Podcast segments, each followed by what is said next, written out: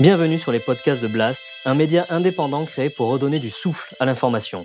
Blast vous propose un autre regard sur l'actualité à travers des reportages, des décryptages, des enquêtes et des entretiens que nous avons décidé de convertir ici en podcast.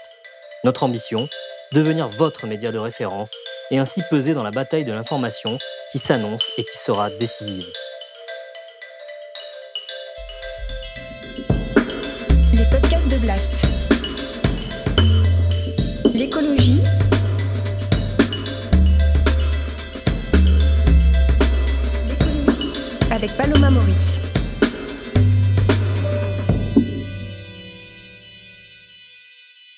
L'écologie peut-elle faire rêver? Une citation d'Antoine de Saint-Exupéry résume à elle seule l'impasse dans laquelle nous sommes.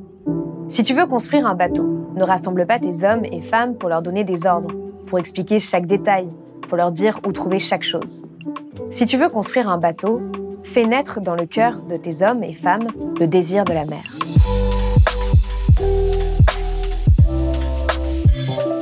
Alors, comment faire naître le désir d'une société plus respectueuse du vivant sous toutes ses formes? Comment donner l'envie d'un nouveau monde? Ce nouveau monde, pour Julien Vidal, est déjà dans celui-ci. C'est ce qu'il raconte dans son livre 2030 Glorieuse. Il nous invite à ne pas avoir peur de l'avenir, mais à voir le monde tel qu'il pourrait être pour mettre le cap vers une nouvelle civilisation.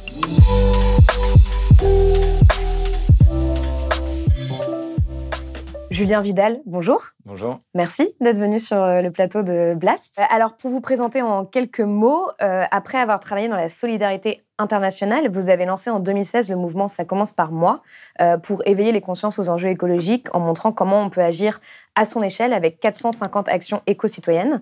Vous avez divisé votre empreinte carbone par 4 et vous avez touché plus de 2 millions de personnes. Donc, c'est une expérience dont vous avez tiré un livre, mais vous ne vous êtes pas arrêté là. Vous avez ensuite publié un autre livre, Ça va changer avec vous, en 2019, puis Redonner du pouvoir à son argent en 2020. Euh, et vous venez de sortir ce livre, 2030 Glorieuse, Utopie vivante, qui est inspiré du podcast du même nom. Euh, donc, c'est un livre euh, fouillé, vous voyez tous mes post-it, dans lesquels vous explorez donc les, les blocages auxquels nous faisons face aujourd'hui, les renoncements politiques, les guerres entre militants, les accusations de bisounours, on va y revenir, mais aussi et surtout toutes les mesures à mettre en place pour faire basculer notre société vers ce que vous appelez la République du vivant. Pour commencer, et je sais que c'est une question euh, un peu un peu difficile, mais euh, mais j'avais envie de la poser avant euh, avant qu'on entre dans le détail. Si on appliquait toutes les mesures que vous proposez dans votre livre, à quoi ressemblerait notre société? La société de demain, les 2030 glorieuses, elle ressemble à un peuple qui a réappris à se parler, un peuple qui a décidé, non pas qui s'est vu imposer, mais un avenir commun, un destin commun dans lequel il se sent embarqué parce que euh, ensemble on contribuerait chacun avec euh, nos possibilités, nos talents, nos expertises, nos moyens forcément, nos disponibilités à euh, participer à ce destin commun et à cette société qui permettrait en fait de travailler à quelque chose qui nous dépasse. Là où euh, actuellement dans le présent, on voit bien, on a une société qui est de plus en plus archipélisée avec euh, des clans qui s'opposent les uns contre les autres, qui essayent de rogner sur euh, les pensées, sur les valeurs et de prendre de l'espace médiatique. hein. C'est pour ça que des espaces comme Blast, ils sont aussi importants parce qu'on peut apporter la complexité des sujets profonds qui devraient en fait occuper presque l'essentiel de, de- notre bande passante euh, individuelle et collective, ben, en fait, la, la société de demain, déjà, dans cette manière d'être à l'autre, elle aurait drastiquement changé parce qu'en fait, on verrait plus l'autre comme quelqu'un à écraser ou comme quelqu'un à prendre comme une prise de guerre dans son parti, dans sa manière de penser, mais au contraire comme quelqu'un avec toutes ses singularités, ses expertises pour apporter quelque chose en plus. Je suis pas très loin euh, de la philosophie Jean-Claude Van Damme à dire qu'on est sur du 1 plus 1 égale euh, 3 ou 1 plus 1 est égal 11. Mm. Mais dans cette folie, il y a quelque chose de vrai, je pense. Et en plus de ça, après, du coup, on aurait cette capacité à savoir travailler ensemble pour pouvoir être beaucoup plus efficace pour euh, ben, faire face à tout ce qui va arriver. Parce que la société de demain, quoi qu'il arrive, elle va continuer à nous exposer au dérèglement climatique, euh, à la chute de la biodiversité, à tous ces enjeux euh, qu'on n'ose pas nommer auxquels on n'ose pas se confronter. Et donc, réussir à travailler ensemble, réussir à discuter, c'est arriver plus sereinement à être capables ensemble de faire face à tout ça. Euh, ça ne veut pas dire que notre société, elle va être triste, ça ne veut pas dire que notre vie va être euh, lugubre. Au contraire, ça veut dire que face à, à, toutes ces contraintes qui vont être de plus en plus pesantes, on aura, je pense, une pulsion de vie qui sera elle aussi beaucoup plus intense, parce que euh, on sera comme des citoyens dressés sur nos jambes, responsables face à ce qui arrive, avec la conscience qu'on fait du mieux qu'on peut, plutôt que de suivre actuellement la personne qui parle le mieux ou le plus fort pour nous proposer le mensonge qui nous conforte le plus dans nos inactions, dans nos compromis, qui sont aussi très humains, mais qui malheureusement euh, euh, sont complètement inefficaces face à ce qui nous attend. Arthur Keller, justement, dit le futur sera sobre ou sera sombre. Euh, finalement, on se rend compte qu'aujourd'hui, on a du mal à décrire cette sobriété hmm. qui, qui est vue comme punitive et on, arrive enfin, on a du mal à voir que cette société pourrait être enviable, désirable. Donc, ce que je vous demande, parce que je trouve que ce n'était pas très concret là, c'est à quoi ressembleraient nos vies, en fait bah, Ce serait des vies vivantes. En fait, c'est vraiment ça que je voulais dire. Vous faites bien de me reposer la hmm. question pour le concrétiser, le faire atterrir encore plus, ce sera des vies vivantes. Parce que là, actuellement, on nous fait penser que notre bonheur dépend de l'accroissement euh, d'une courbe de PIB, en fait, qui est totalement factice. Alors qu'une vie vivante, c'est une vie qui est ralentie. Déjà, une vie où on se rend compte qu'on est plus, beaucoup plus dans le présent, parce qu'on a peut-être un petit peu moins de moyens technologiques pour communiquer, des manières de se déplacer qui nous permettent d'aller beaucoup plus loin, mais en fait d'être partout et nulle part à la fois. Donc typiquement, ce serait une semaine où on travaillerait plus que 4 jours par semaine. Moi-même, en 2030 Glorieuse, je dis souvent que je travaillerais plus que trois jours par semaine et qu'une journée en plus par semaine, elle serait dédiée à ce que j'appelle le service éco-volontaire, le SEV, qui pourrait pourquoi pas être proposé par l'État et nous permettre, nous, en tant qu'éco-citoyens proactifs, de participer à régénérer le vivant sous toutes ses formes. C'est-à-dire euh, en ayant une sorte de service civique plus plus qui pourrait, je sais pas, euh, pourquoi pas euh, être dans les villes un grand programme de débétonisation des places de parking dont on n'a plus besoin puisque les voitures sont beaucoup moins présentes en ville, pour euh, euh, créer des aires de jeu, pour euh, planter des arbres fruitiers, pour recréer des ceintures alimentaires qui nous permettraient d'avoir une alimentation beaucoup plus proche des lieux de consommation. Si on habite à la campagne, ben, de redynamiser des cours d'eau qui sont pollués, qui, qui ont été aussi redirigés, refaçonnés par la bétonisation, par l'artificialisation des Mais ça peut être plus que ça. Ça peut être aussi organiser des programmes culturels dans les EHPAD ou, ou dans les hôpitaux où les gens sont de plus en plus isolés. On, aurait en fait beaucoup plus de temps parce que cette vie sobre, en fait, c'est ça, c'est juste le premier pas pour recréer de la place, pour nous remettre au service mm. du vivant. Et donc, effectivement, une fois qu'on a assuré la base qui nous permet d'être des citoyens proactifs, et la base, on en reparlera, mais mm. c'est d'avoir une vie stable, une vie saine, une vie sereine, mais une vie aussi décente où on a un minimum vital qui nous permet d'avoir accès aux besoins de base, qui pourquoi pas, pour être même gratuit selon une base à définir ensemble collectivement. Ensuite, on a le temps de lever la tête et de regarder les autres. Et regarder les autres, en fait, c'est ça, être complètement vivant, c'est décider euh, d'avoir un impact positif sur notre écosystème et d'avoir aussi quelque chose à dire sur son voisinage, sur la politique de quartier, la politique de sa ville, mais aussi sur le fait que l'espace pourrait être occupé beaucoup plus par des œuvres d'art, par, par ce qui fait aussi le sel de la vie. Et le sel de la vie, c'est beaucoup ce qui est futile, mmh. c'est-à-dire la lecture, c'est-à-dire le jeu, c'est c'est-à-dire la musique, c'est-à-dire des choses qui nous rendent en fait beaucoup plus vivants. Bah, vous citez d'ailleurs euh, à un moment euh, le Odile Chabriac euh, dans L'éloge de l'ennui qui dit que la frénésie de nos vies nous empêche d'accéder au bonheur. Donc mm. c'est ce que vous disiez par rapport aux nouvelles technologies, etc. Alors on, va revenir un peu dans le détail de tout ça. Vous, vous le dites vous-même dans votre livre et, et, dans plusieurs conférences. Vous avez à un moment été l'écolo relou, donneur de leçons, et vos amis vous appelaient Captain Planet, Captain Planet. donc en référence au fameux dessin animé que personnellement j'ai découvert récemment. Avec mais voilà. les cheveux verts. C'est un thème dont on parle de plus en plus avec la sortie euh, du mémo de Bruno Latour euh, là euh, récemment. Mm. pourquoi l'écologie n'arrive pas à faire rêver? Parce que je pense que pendant longtemps, le discours écologiste, il est appartenu aux experts, aux scientifiques, qui eux viennent ben, témoigner de leurs études, partager leurs rapports et que malheureusement, plus le temps passe en plus, bah, plus ces rapports ils sont sombres. Hein. On en parlait avec le, constat d'Arthur Keller. Et plus c'est difficile. Et donc quand on parle de glaciers qui peuvent se détacher, quand on parle euh, de limites planétaires qui sont dépassées, quand on parle de tout ça, c'est assez difficile de dire bon, ok, euh, tout va mal, mais vous allez voir. Mm. eux, ils sont dans le constat. Et moi, je suis quand même assez content que de plus en plus, on arrive à leur donner la parole, même si euh, le, le, fait qu'on arrive à partager cet état d'urgence est quelque chose d'assez récent. Donc, bah, forcément, ça veut dire qu'il y a besoin ensuite, une fois qu'on se dit, mais attends, c'est vrai qu'il y a quelque chose qui cloche, il faut qu'on arrive à entendre d'autres sirènes. Et malheureusement, les sirènes qu'on entend euh, assez euh, régulièrement et même de manière omniprésente dans nos sociétés, bah, c'est les sirènes du consumérisme qui passent à travers le cinéma, à travers les séries, à travers les publicités forcément, à travers euh, les messages dans les entreprises qui nous poussent à faire toujours plus de croissance, mais en fait même à travers les sirènes de l'école où mm. on nous fait ce passage absolument horrible que on a peut-être tous vécu un moment ou un autre, où on donne les notes du meilleur au plus mauvais pour euh, vraiment montrer qu'il bah, y a un classement dans la vie et que bah, en ayant la plus mauvaise note, on n'est pas en haut de l'échelle de la société. Et donc, entendre d'autres sirènes, ça veut dire qu'il faut leur donner de la place, ça veut dire qu'il faut qu'il y ait mm. d'autres personnes qui sentent cette pulsion de raconter d'autres possibles, et ça passe en plus en général par euh, la création artistique, ça passe par des jeux de pensée qui existent en fait depuis assez longtemps, et Thomas More est loin d'être le premier à avoir joué cette possibilité des utopies qui montreraient une manière de vivre différemment ensemble. Mais pour l'instant, ça reste quand même euh, à la marge.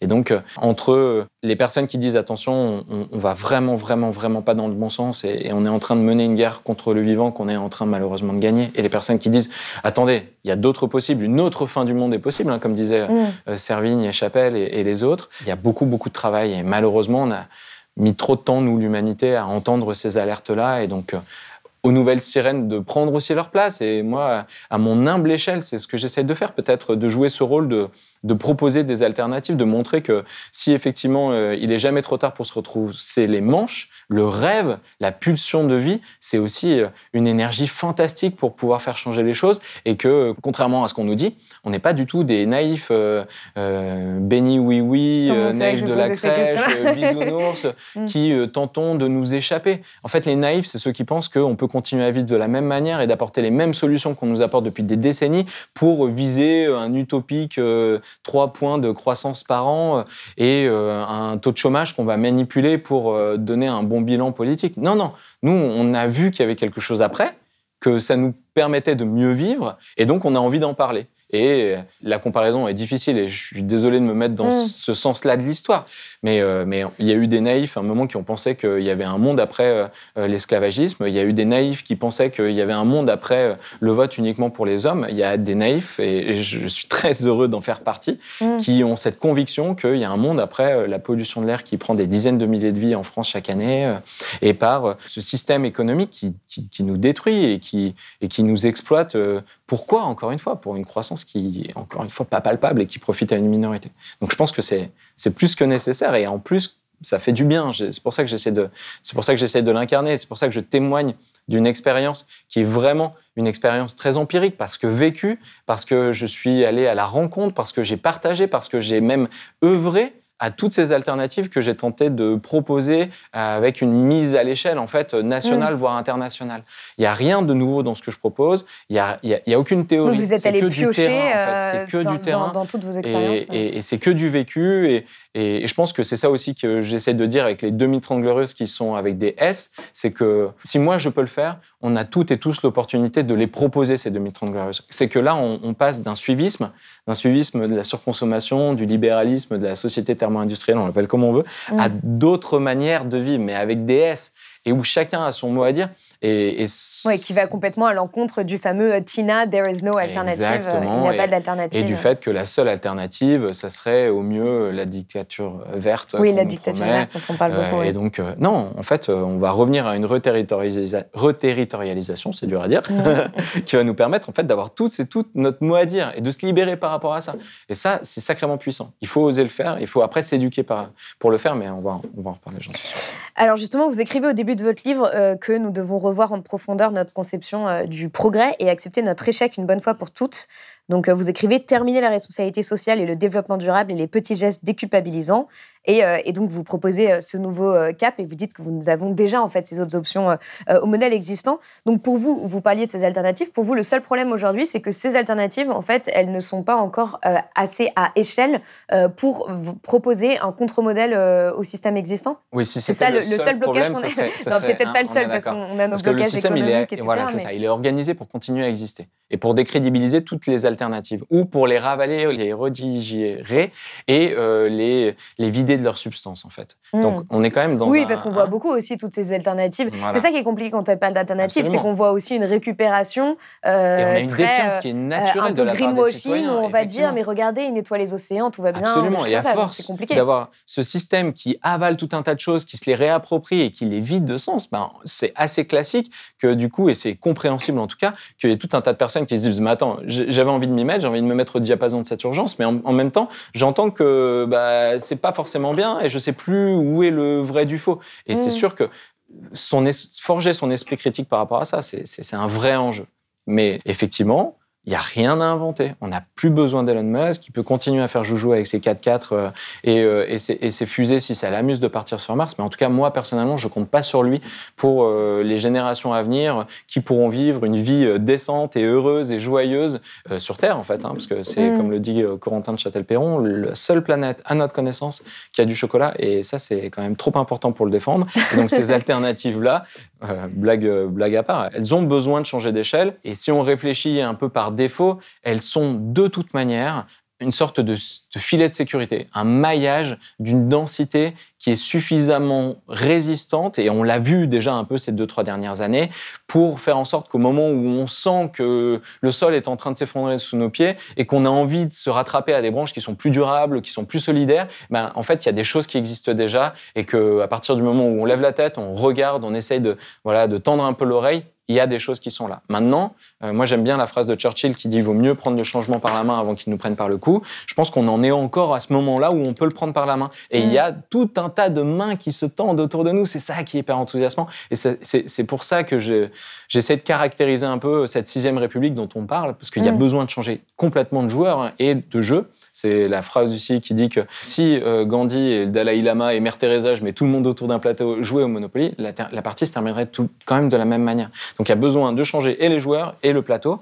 Mais en fait, la sixième République, elle est là. Et les joueurs, ils sont là aussi. Il y a juste besoin bah, de les regarder et de leur donner de la place. Alors justement, c'est ce que vous racontez aussi dans le livre, le fait que la pandémie a montré ça, a montré cette capacité euh, en fait euh, à s'adapter euh, qu'on a eu euh, très rapidement, alors qu'on pensait que justement les Français étaient des égoïstes. Euh, C'est assez intéressant par rapport à ça. Mais du coup, pour vous, quelles sont les actions à mener euh, tout de suite aujourd'hui pour enclencher cette dynamique? Vous dites euh, Mhm. prendre le changement par la main. Comment on Ouais. le comment on le prend par la main? Même si ce que vous racontez d'ailleurs dans votre livre, c'est que finalement ce changement, il est déjà, Il est euh, déjà en train d'arriver. Il y a déjà plein de choses qui se passent. On, on sait, il y a des alternatives partout sur le territoire. Absolument. Et ça fait plusieurs années que ça existe, mais, euh, mais comment est-ce qu'on fait en sorte qu'il soit plus visible, en fait? Au niveau macro, il, il faut être plus malin, avec une planification qui est forcément nécessaire. Et là, c'est pour ça que moi, je parle des 2030 glorieuses. À horizon 2030, on a 10 ans, un peu moins maintenant, hein, le temps passe, euh, pour prendre des mesures qui sont fortes et des mesures qui vont complètement dans le sens du travail euh, très ambitieux qui a été fait par la Convention citoyenne, qui malheureusement euh, commençait trop souvent par diminuer, réduire, arrêter, interdire, euh, réguler et qui sont en fait euh, des- du, du vocabulaire qui a lieu euh, effectivement à la régulation, à la coercition, et, et- et qui sont tout à fait nécessaires parce que Mm. aujourd'hui encore, si euh, les gens qui nous écoutent pensent que de temps en temps on montre euh, des initiatives qui vont dans le bon sens, pour l'instant euh, on, on continue à aller vers l'effondrement de notre, de notre monde, des écosystèmes, on va dans le mauvais sens. Donc on a besoin de ces, ces- ces- ces mesures qui sont fortes hein, et on pourrait en lister plein. Je vous invite à aller regarder sur le site des 150 qui continue à lister Oui. le travail de la Convention citoyenne. Mais aujourd'hui, il faut être plus malin et s'inspirer de tout un tas de choses qui ont été faites, qui montrent qu'en fait, très rapidement, très succinctement, presque dès demain, on peut prendre des mesures, souvent qui sont plus à l'échelle des municipalités, des collectivités, qui sont à la fois dans la réduction, mais dans le fait de gagner, de recréer du bonheur, de recréer du lien, ou euh, de permettre d'avoir des choses où on se dit, mais en fait, c'était pas si difficile que ça. Et Mm. pour ça, il y a tout un tas d'exemples, j'en prendrai qu'un seul, c'est celui du maire de Grande-Sainte, euh, Damien Carême, qui avait fait tout un travail euh, d'optimisation de l'éclairage public, qui avait réussi à économiser comme ça, j'ai plus exactement le chiffre en tête, mais c'était des centaines de milliers d'euros. Et, cet argent-là, il l'avait pris pour donner un revenu euh, minimum aux familles les plus vulnérables. Ça, ça marche.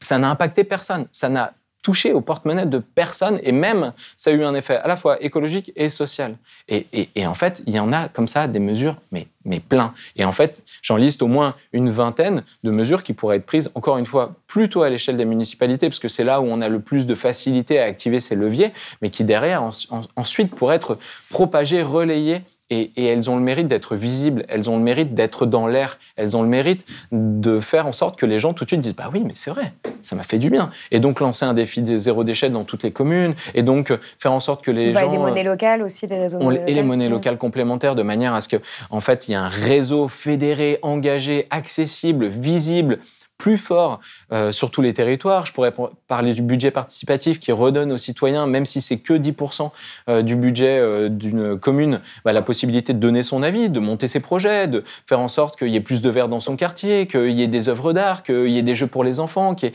l'accessibilité au numérique, je sais pas. Mais mm. en fait, tout ça, c'est des choses très faciles parce que, encore une fois, ça existe déjà. Il y a juste à les nationaliser d'un coup comme ça. Oui, ce dont vous parlez, en fait, c'est oui, la possibilité d'appliquer dès maintenant certaines mesures. C'est ce qu'ont fait, par exemple, certains maires qui ont promis d'appliquer toutes les mesures de la Convention citoyenne pour le climat, et aussi euh, bah, certains citoyens de la Convention qui font cette tournée des tiers-lieux pour dire aux citoyens, bah, en fait, certaines de nos mesures, vous n'avez pas besoin d'attendre l'État, vous pouvez les appliquer euh, euh, dès maintenant. Et ensuite, une fois qu'on a cet engagement, cet engouement, on va dire, de la racine, des collectivités, bah, forcément, ça sera d'autant plus difficile pour l'État de botter en touche et de noyer le poisson.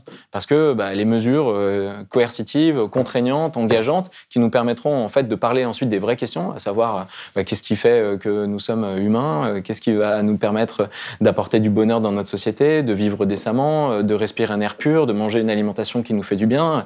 Ça, c'est des questions qui doivent être en fait au centre des débats et posées dans un cadre national. Mais pour ça, il y a besoin d'avoir cette pulsion citoyenne qui est en train d'advenir et qui mérite d'avoir encore une base plus solide. Et cette base plus solide, elle peut être aidée, euh, encouragée par euh, notamment le travail des maires. Alors, euh, si, si on, se, on, se, projette un petit peu, puisque après, vous, finalement, en fait, vous formez un peu votre gouvernement, ah hein, tout simplement, voilà, tranquillement. Euh, donc, euh, donc bah, vous, vous, parlez notamment d'un poste de vice-premier ministre du temps long, qui serait une sorte de mm. garant, justement, de, des générations futures et, et, de la préservation du vivant sur le long cours. Je vous interromps, Paloma, mais je suis un peu le, le Gadel malade de l'écologie, quand même. Hein. Tout ce que je vous dis, je l'ai pompé quelque part.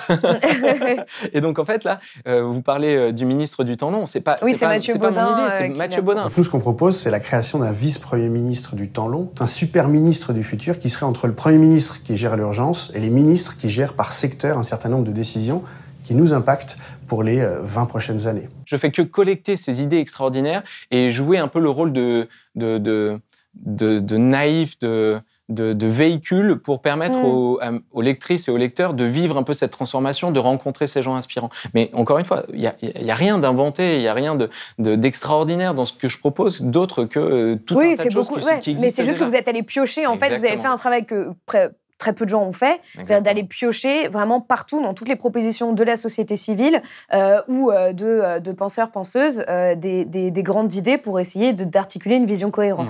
Voilà. donc, vous avez un certain nombre de ministères. Donc, ce que je vous propose, c'est qu'on va faire un petit jeu, puisque le problème, c'est que bah voilà, là où il y a des post-it, c'est là où il y a toutes vos mesures, et à chaque fois, c'est une ou deux pages, donc on ne va pas lister toutes les mesures. Pas mes mesures. Mais je vous invite à, à, lire.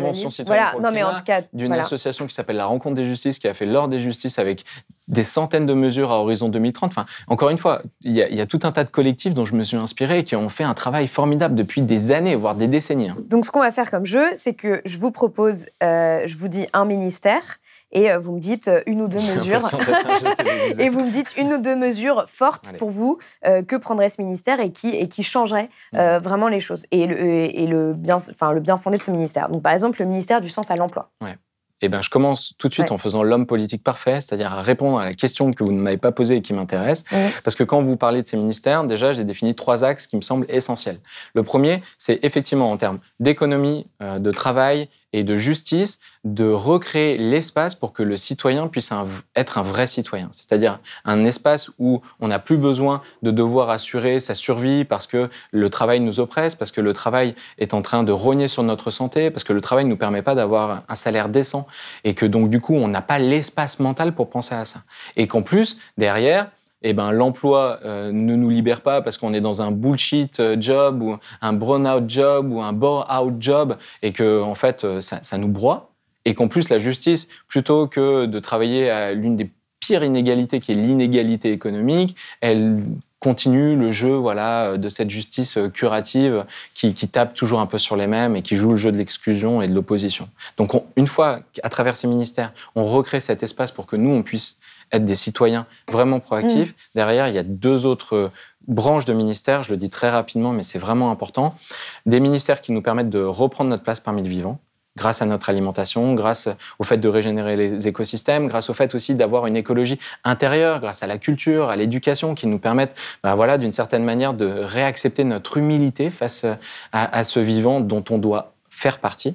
Vous en parlez dans plusieurs vidéos et ça c'est un sujet évident. Et ensuite, les derniers groupes de ministères, c'est enfin comment on peut faire communauté. Et donc, à travers notre transport, à travers notre logement, à travers la technologie, comme un moyen de rassembler les gens. Vous citez Gaël Giraud d'ailleurs sur les communs. Sur les communs. Mm. Ensuite, vraiment, là, on peut avoir cette démocratie vivante, cette démocratie du quotidien, cette démocratie où on donne la parole sur des territoires qui ont des réalités complètement différentes. Et la logique du Grand Nord ne sera pas la même logique que celle des Pyrénées orientales ou du, ou voilà, ou des Alpes, du Languedoc, etc., etc. Mais en tout cas, on pourra l'apporter en conscience et avec fierté. Donc ça, c'était la première chose à, dire. Et après, sur l'emploi, puisque c'était euh, mm. le ministère du Sens à l'emploi, bah, la première mesure qui est évidente, c'est d'avoir une semaine de quatre jours. En fait, euh, aujourd'hui, euh, les 35 heures, les 40 heures, euh, c'est balayé. C'est mm. les experts climatiques qui nous disent que le moins on travaille, forcément, le plus on a un impact sur l'écologie, un impact positif. Et donc, c'est comment on arrive à faire en sorte que la richesse, qui est énorme, et on aurait malheureusement dû parler beaucoup plus de temps des Pandora Papers, et eh ben, comment on fait en sorte que cette richesse, elle puisse permettre à chacun d'avoir une vie digne en ayant un travail qui nous occupe 30 heures par, par semaine. Et c'est déjà très bien. Alors, vous, parlez aussi du revenu euh, de base et du salaire à vie. Vous décidez pas trop, mais euh, bon, on non, décidera non, je tends des perches, mais là, encore une fois, c'est un livre à part entière et, mm. et, vous en parlez avec euh, toutes les personnes qui sont très fortes sur ces sujets, qui en parlent depuis des décennies. Et je pense que c'est aussi intéressant des fois de tendre des perches pour que les gens puissent s'approprier ces sujets. Et ça veut dire que nous aussi, auteurs, on doit faire ce travail de présomption d'intelligence chez, chez nos lecteurs. Alors, le ministère de la Protection et de la Régénération du Vivant pour se mettre au service de l'équilibre naturel. Ouais, mais ça, c'est presque, je pense, si j'y réfléchis. Et j'ai déjà un peu vendu euh, l'une des mesures phares, mais presque mon ministère favori, parce que du coup, on pourrait très bien avoir, euh, comme je disais tout à l'heure, le service éco-volontaire, où là, on pourrait une journée par semaine être défrayé, voire payé par l'État pour se remettre au, voilà, au, service, du vivant. Mm. Vous imaginez, mais ça, change tout, en fait. Donc forcément, ce, ce, ce, ministère-là, il, euh, il aurait toute une part de régulation pour arrêter de bétoniser, pour, pour obliger, par exemple, le fait que n'importe quel plantation d'arbres euh, dans euh, les mairies, euh, soit des arbres fruitiers par exemple. Pourquoi pas créer un, grand, mais là ça serait plutôt au niveau international, un grand consortium de casques verts qui pourrait un peu inspirer du travail que fait Sea Shepherd, aller protéger les espèces en danger qui sont menacées par tout un tas d'activités économiques par exemple. Oui, bah on a beaucoup parlé de la criminalité environnementale sur Blast, c'est vrai que c'est un, un vrai sujet. Le ministère du bien vivre ensemble.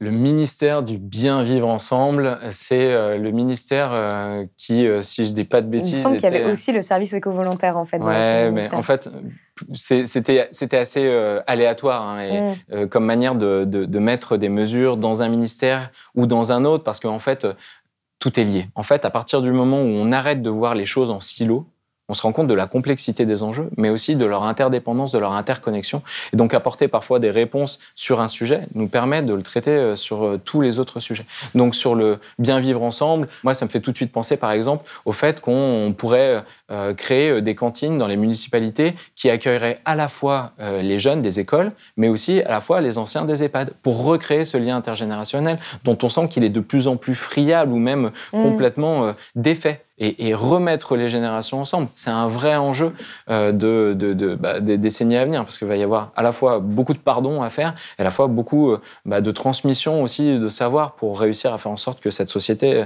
elle apprenne un peu de ses erreurs. Alors, vous parlez aussi d'un moratoire sur la fermeture des lits dans les hôpitaux, euh, de la gratuité des transports, euh, le fait, vous reprenez des mesures de Julia Cagé sur le chèque démocratie, euh, la formation obligatoire des élus sur certaines disciplines. Ça, c'est assez intéressant parce que mm. ce serait vraiment assez bienvenu sur l'urgence écologique, en effet. Et des conventions citoyennes un petit peu partout, etc. On ne va pas rentrer dans le, dans le, détail de tout ça et j'invite les personnes qui sont intéressées par ça à lire le livre parce que sinon, on, on, aurait un entretien de deux heures. dernière question, donc donc, euh, aujourd'hui, vous dites qu'on souffre un défaut d'imagination euh, et que, en fait, la transformation de notre société, elle va se jouer sur un terrain narratif.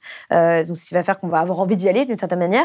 Comment est-ce qu'on peut aujourd'hui nourrir et muscler notre imagination? C'est-à-dire, si on fait une sorte de, de, petit chemin idéal qui nous mène au fait de se dire, mais évidemment qu'il faut appliquer ces mesures-là, évidemment qu'il faut mettre en place une république du Mmh. vivant, etc.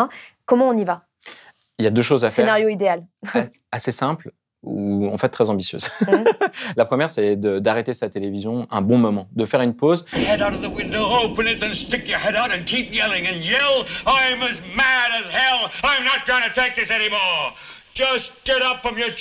Parce que l'imaginaire qui est, qui est mis en avant dans la télévision, et je vous invite d'ailleurs, après cette interview, à re-regarder quand même rapidement en conscience les publicités, elles montrent le bonheur sous la forme d'une personne seule dans un véhicule de 2 tonnes et demie qui tout d'un coup se dit tiens j'allais au travail mais je fais une petite pause avec mon SUV qui est un mode 4x4 et je vais aller faire euh, des sauts dans les dunes ou en forêt.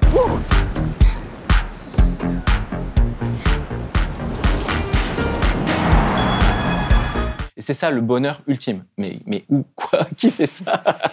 Qui fait ça? Qui fait ça? Et c'est ça le bonheur qui est Mm. mis en avant par euh, les publicités. Et si on regarde bah, les grands blockbusters Bah, la Convention citoyenne avait proposé d'ailleurs d'interdire la publicité sur les produits polluants. Oui. le bonheur ultime, c'est d'être Tony Stark avec euh, sa maison gigantesque qui a une vue sur l'océan et entouré de belles bagnoles et de technologies. Donc c'est se couper un peu, se sevrer un peu de cette vision d'accumulation et de compétition et de regarder d'autres médias.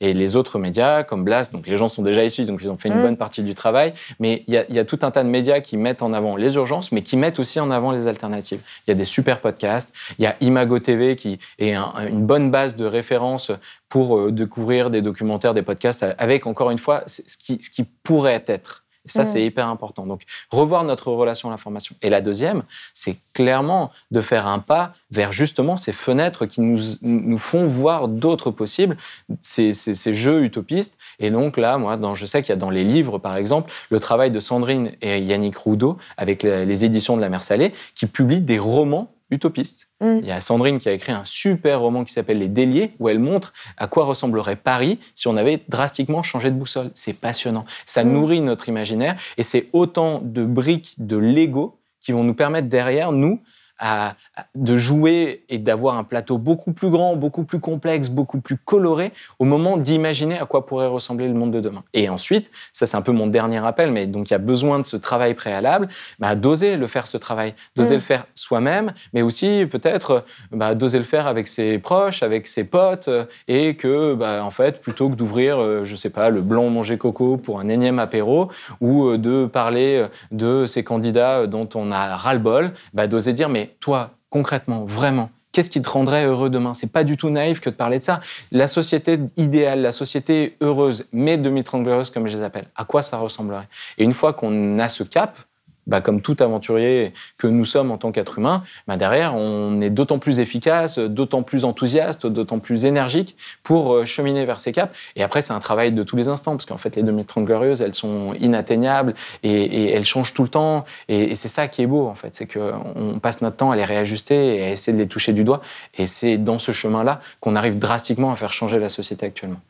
Mais alors, qu'est-ce que vous dites euh, aux personnes qui n'ont pas forcément euh, le temps euh, ni les moyens d'acheter ces livres, d'y consacrer du temps, enfin qui se sentent complètement déconnectés de ça et qui sont juste en train d'essayer de, de survivre au jour le jour C'est faux, parce qu'en fait, on, a, on, on est tous des êtres humains qui avons besoin.